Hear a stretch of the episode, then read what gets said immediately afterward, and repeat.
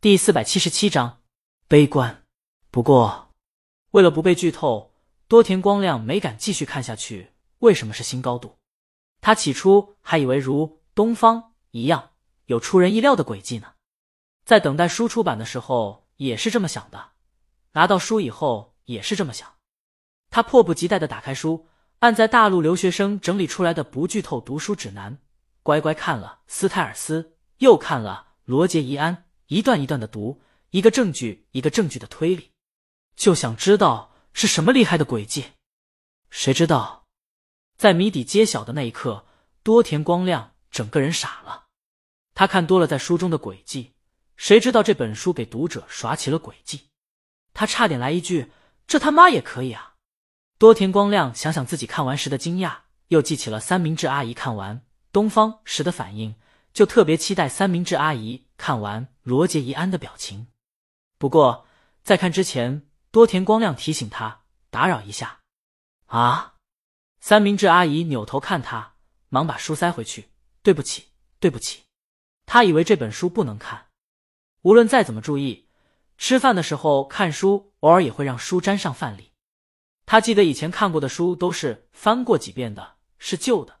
这本书毕竟是崭新刚拆封的。店主不让看也正常，不是？多田光亮提醒他，准确的阅读顺序是先读旁边的斯泰尔斯，再读罗杰伊安。哦，三明治阿姨非常感谢他，然后抽出了斯泰尔斯鸡蛋三明治做好了，多田光亮端上去。三明治阿姨道谢以后，坐下来捧着书看起来。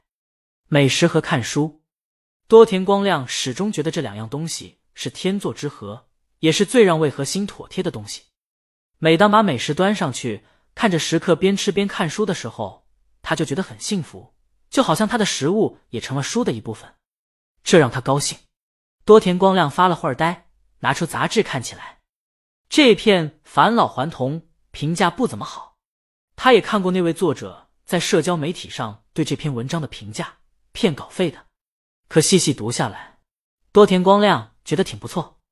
这篇文章与江阳过往的小说大相径庭，借助于人从老到死的奇幻，在简单的叙述中，有着一种令人绝望的悲观。也就因为叙述简单和直白，所以这种悲观才冰冷而漫涌上心头。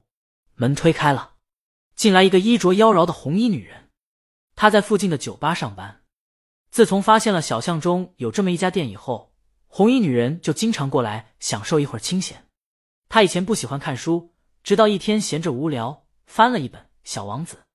从那以后，他就跟多田光亮一样，多了一个爱好，收集《小王子》的各个版本。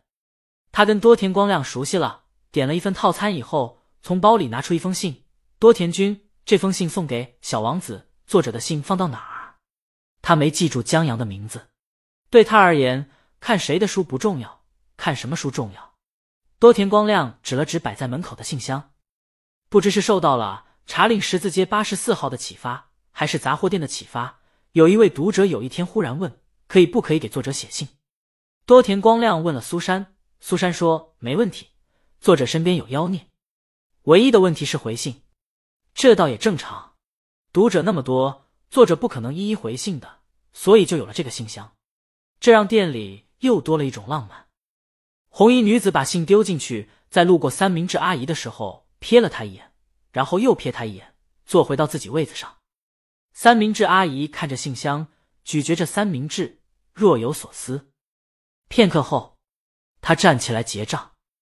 正在看稿的多田光亮惊讶的抬起头。三明治阿姨一般都是待到很久，陪着他工作到很晚才离开的。今儿出奇的早。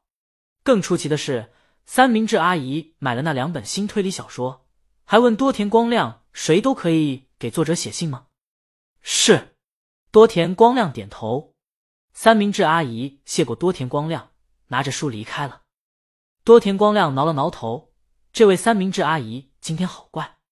这时，刚才进门的红衣女子开口了，她对多田光亮说：“她前天差不多四五点钟离开酒吧的时候，路过公交车站，看到过三明治阿姨拖着行李在车站睡觉。”什么？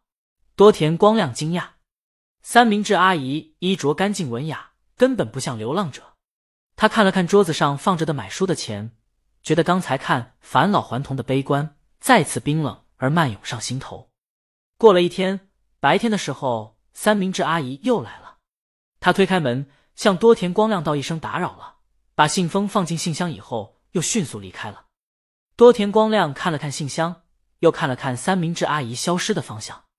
长江国际广告奖，这奖在国内广告行业还挺有名的，当然，也就业内或者相关从业者。才知道有这么一个奖，不是这个行业的可能都不知道有这么一个奖项，就算知道也不会记住。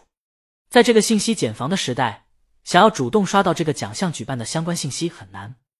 当然，今年有个例外，人们在刷大魔王相关短视频或者推推的时候，在知名狗仔爆料大魔王已怀孕、大魔王和江阳已育有一子等乱七八糟的消息之后，偶尔会刷到江阳得奖的消息。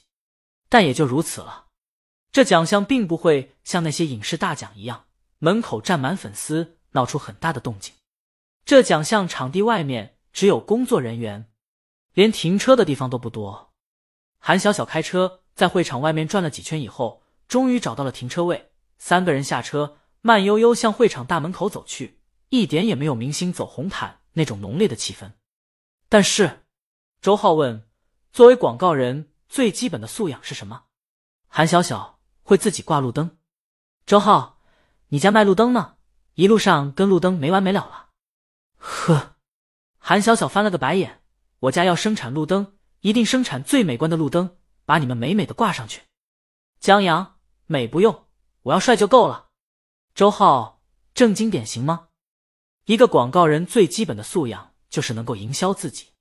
如果都不能把自己好好包装。把自己广而告之，客户凭什么把广告交给你？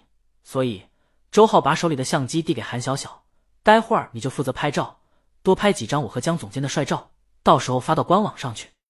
官网？韩小小，你找谁做的官网？打开慢，布局乱七八糟，把照片传上去，谁看啊？哦，我记起来了。